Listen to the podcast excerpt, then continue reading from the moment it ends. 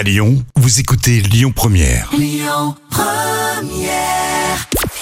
Bonjour Rémi, bonjour Jam. Comme tous les jours, on jette un œil aux audiences. TF1 est arrivé en tête hier soir avec la série Une si longue nuit qui a rassemblé plus de 3 millions de personnes derrière leur télé. Ça représente 17% de part d'audience. Derrière, on retrouve l'hommage à Gaspard Huliel avec la rediffusion d'un long dimanche de fiançailles sur France 3. France 2 complète le podium avec envoyé spécial. L'actu du jour, c'est la nouvelle saison de The Voice. L'émission revient pour une onzième saison sur TF1. Forcément, faut se renouveler un petit peu. Côté jury, on retrouve Amel Bent, Florent Pagny, Vianney et Marc Lavoine. Pas de changement, mais on aura aussi un coach surprise sans que les autres soient au courant.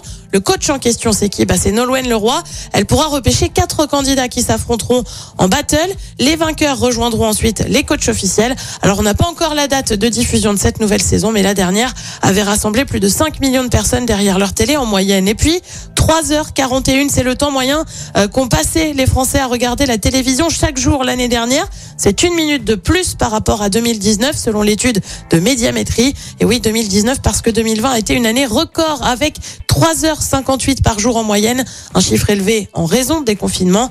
Euh, parmi les formats les plus consommés l'année dernière, on retrouve les 20h bien sûr, mais aussi les émissions de sport. En attendant, côté programme, ce soir sur TF1, comme tous les vendredis, c'est Ninja Warrior. Sur France 2, on retrouve la série Candice Renoir. Sur France 3, c'est le grand échiquier où on fête l'anniversaire de Molière avec une petite semaine de retard. Sur M6, c'est Maison à vendre. Et puis mon petit coup de cœur ce soir, c'est sur France 5 avec un documentaire consacré à Daft Punk. C'est à partir de 21h10.